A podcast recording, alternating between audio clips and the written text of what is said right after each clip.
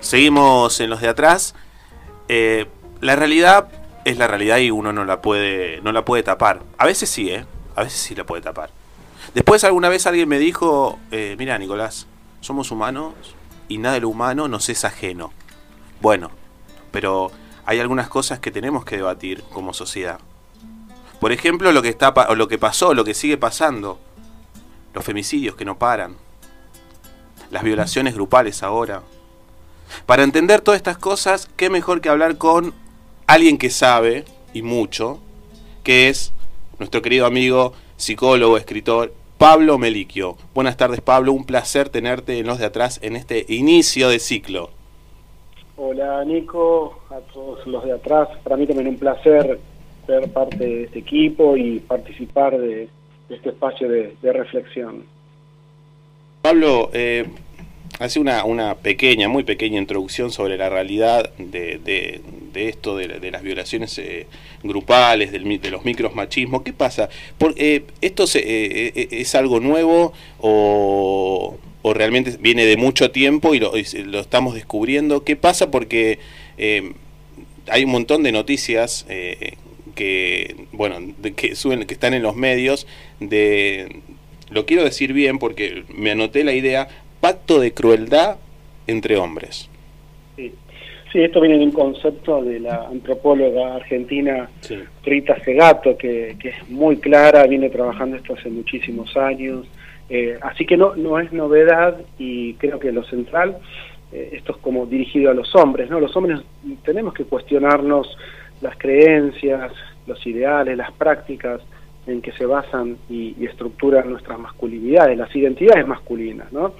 Eh, yo en un artículo que salió hace un poquito en, un diario recordaba, de hecho hoy estaba mi padre en casa y charlábamos de vuelta con él, él tenía una disquería cuando yo había nacido y en esa disquería, como eran entonces, aparte de, vender discos, habían pósters de películas, de bandas de rock eh, y, de actrices y de actores. Y, en esa y en ese local mi viejo tenía un, póster de, de la actriz Raquel Wedge, hermosa mujer, y que por supuesto estaba ahí expuesta y los amigos de papá me acercaban, yo siendo bebé, Nico, y me hacían tocarle las tetas y aplaudían. Yo digo que ahí no es un mundo que ya funciona con leyes, con normas, ¿no? Y en, el que nos enseñan, nos programan, como si fuera una computadora, ¿no? Consciente o inconscientemente para hacer de determinada manera, ¿no? Entonces, sin lugar a dudas, el paso del tiempo, uno, uno no es un bebé, uno ya tiene un, formato, pero también a medida que vas creciendo podés fundar una nueva masculinidad, ¿no? Pensarnos y de alguna manera desaprender esas conductas machistas, machistas que repetimos sin ser críticos, naturalizando lo, aprendido. Vuelvo a decir, hay que discutir esas matrices, esos esquemas, hay que discutir esa etiqueta de hombre, ¿no?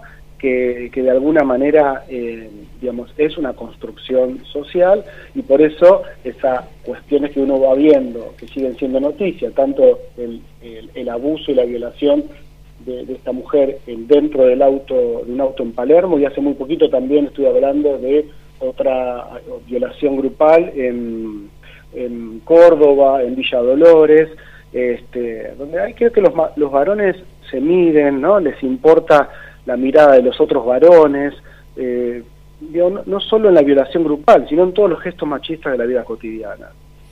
Viste que eh, Santiago Maratea, el influencer muy conocido, eh, dijo, todos los varones somos violadores, aunque no todos violamos.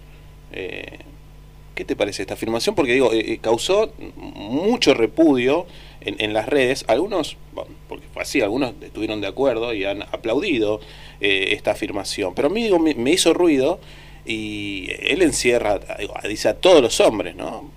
No, no, me, parece que, digamos, sí, potencialmente, esto es aristotélico, ¿no? Todos los hombres y todas las mujeres en potencia podemos ser todas las cosas. Como si vos miras un árbol y decís, en ese árbol, eh, puedo, de ese árbol puedo sacar una mesa, ¿no? En potencia todo es posible. Una mujer también, hay mujeres que que, lastiman, que, matan, que, violan a su hijito, hay un montón de historias. Por supuesto que eh, lo, humano nunca está aislado, no está inscrito dentro de un patrón sociocultural que hay que desarmar. ¿eh? Pero en cuanto al hombre, en cuanto al hombre, creo que el hombre sí ejerce una violencia que no son que no, implica y un poder que no solo implica en el plano sexual, ¿no? Se trata de la dominación, de la subordinación, del disciplinamiento de la mujer, del cuerpo femenino, ¿no?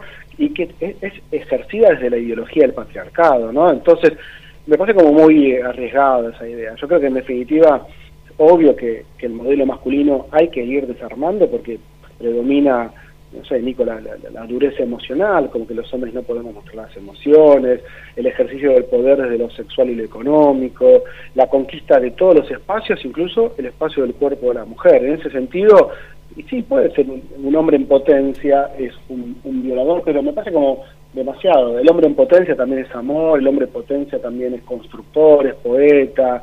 Eh, obvio que dicho así es muy, es muy, es muy agresivo eso, ¿no? En potencia todos los seres humanos podemos hacer todas las cosas, ¿no? Perfecto.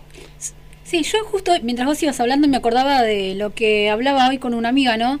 Que decíamos esto de que siempre la mujer cuando vos te presentás en un lugar, por ejemplo, mencionamos a la, a la expresidenta Cristina Kirchner, que siempre se dice Cristina Kirchner de Fernández, como que una como mujer es siempre de un hombre, como que hasta ahí se empieza a ver lo que es el micromachismo o como también el patriarcado hace que la mujer pase a ser objeto de un hombre. Sí, sí, está, perfecto esto que decís. Obvio que eso también hay que trabajar. Eh, hablamos siempre de eh, poner en evidencia los micromachismos, ¿no? Esas violencias sutiles, eh, que esas violencias sutiles colaboran sosteniendo el entretejido del machismo, ¿no? Son parte de esa red mayor, yo diría que son la levadura donde podría fermentar otros maltratos, ¿no? Ejemplo, los piropos, o los chistes machistas, o las fotos de mujeres desnudas que circulan entre celulares, ¿no? Yo creo que son todos actos que colaboran con la violencia extrema que luego, ¿no? que luego nos resulta inentendible, ¿no? Decimos, ¿cómo puede ser que estos seis tipos o cinco tipos metan a una mujer en un auto, la violen a bus? Bueno, porque, bueno, sin lugar a dudas, ahí, en ese entretejido, ¿eh? los violadores, eh, el, femicidio, ¿no? Eh, crecen en esa levadura, por eso hay que detener a tiempo estas sutilezas que después pueden ir creciendo, ¿no? Este, pero ningún, ningún violador, ningún femicida viene de otro planeta, ¿no? Son hombres nacidos y criados en esta tierra, instruidos bajo la pedagogía del machismo. ¿eh? Yo creo que para violar, para abusar, para matar, hay un camino que se inicia antes y de alguna manera hay una escuela en la que se aprende ¿no? a ser un, macho violento. Sí, y además de lo que es, bueno, el aprender no a ser un macho violento, ¿qué lugar ocupa lo que es la psicopatía también, no? Sí, es muy buena, o sea que justo una pregunta que me hicieron en, varios medios a partir de estos actos eh, tan agresivos y violentos. Y yo decía que para mí hay que diferenciar dos aspectos. Hay un aspecto claramente de patologías psicológicas y psiquiátricas, y psiquiátricas eh, en el caso de eh, violadores y pedófilos y abusadores sexuales que no tienen, no tienen solución, que ya se estructuraron así, gozando con el maltrato, gozando con el abuso eh, sexual, gozando con la angustia de la víctima, eso es una patología. Y después está esto que hablamos al principio, ¿no? Esta cofradía de hombres y que eh, a veces y, en algunas ocasiones le quieren demostrar a una mujer su poder y los otros se suman y no solamente con respecto a la mujer, pongamos el caso de eh, Fernando Báez Sosa, ¿no? donde también ¿sí? Eh, un rugby empieza a pegar, los otros también, lo patean en el piso, y yo creo que no es solo, solo para pegarle a, Fernando, o, le pegaban solo a Fernando, también le mostraban a los otros que eran machos, a los otros en cuanto a espectáculo, es, es, absurdo, pero en ese sentido creo que hay dos aspectos, ¿no? que a veces se entrecruzan, no quiero decir que a veces, en esos grupos también hay eh, psicópatas, ¿no? perversos este, HDP, ¿no? Pero hay que trabajar las dos líneas, la psiquiátrica y la social. Perfecto. Eh, Pablo, ¿cómo rompemos la estructura del machismo? Digo, eh, ese paradigma de machismo, ¿no? Eh, lo hacemos desde, se hace desde la escuela, se hace desde las familias, se, hay que formar a ese, a ese, a ese niño, a ese varón. ¿Cómo hacemos? ¿Cómo hace una familia? Sí, sí, sí, Nico. Hay, hay, que fundar una nueva masculinidad. Eso está eh, digamos, eh, clarísimo. ¿eh? ¿Y cómo? Bueno, maduración social, eh, prestando atención a las conquistas del feminismo, ¿no? las leyes realmente efectivas, ¿no? leyes con perspectiva de género, con protección integral a las mujeres, y por otro lado el diálogo eh, intergeneracional. En ese artículo que hago referencia, me recuerdo muy bien que yo le contaba a mis hijos cómo de bebé los amigos de papá me, a lo mejor me hacían tocarle las tetas a Raquel Welch, o yo me divertía eh, en, familia viendo Olmedo tocando a Nabrowski, o Rompe Portones, donde una mujer hermosa iba a hacer una denuncia a la comisaría por violación y, Miguel del Cel y Pipo Chipolati se cagaban de risa y decía cómo no te van a violar cuando viste como haciendo una ironía como que ese cuerpo hermoso era propicio para la violación hay que por suerte eso cada vez entra menos en, la televisión. Eh, entonces uno tiene que eh, iniciar un diálogo intergeneracional y, y yo creo que va a ir mejorando eh, aunque todavía quede mucho por resolver porque todavía hay mucha gente construida en ese formato que tanto daño le hace, por sobre todo a las mujeres y al campo social, ¿no? Tal cual, tal cual.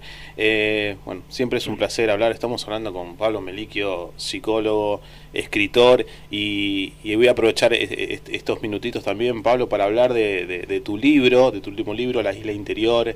Eh, no sé si querés contarnos un poco a, los oyentes eh, dónde lo podemos conseguir si también si hemos, nosotros hemos eh, hemos posteado en, en, nuestro Instagram una, una pequeña presentación de, tu libro pero bueno de, qué trata y, y, bueno eso cómo dónde y cómo lo conseguimos sí bueno gracias Nico. Sí la isla interior tiene un subtítulo que es tres vidas después de Malvinas. Eh, es un, libro que, que, llevó un poco más de dos años eh, terminarlo.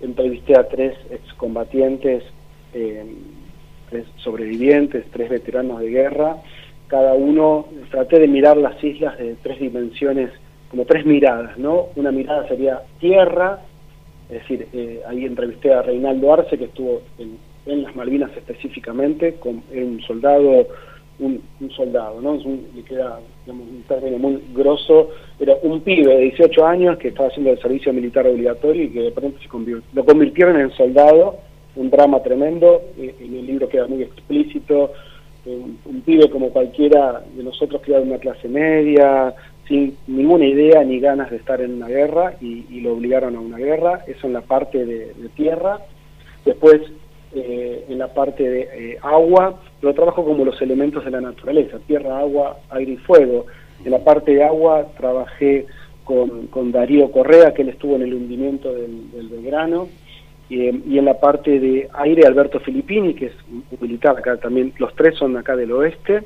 Eh, así que bueno, son tres hombres que regresaron del abismo para, para contar lo vivido. Yo los, entrevisté muchos muchos días, muchas jornadas, un poco como el libro de Norita Cortiñas, pero a diferencia del, libro de Norita, acá yo hice una adaptación libre de los testimonios, así que es una, es una suerte de novela histórica, real, este, y bueno, que está saliendo ya en estos días también como homenaje y testimonio por los 40 años del inicio de la guerra.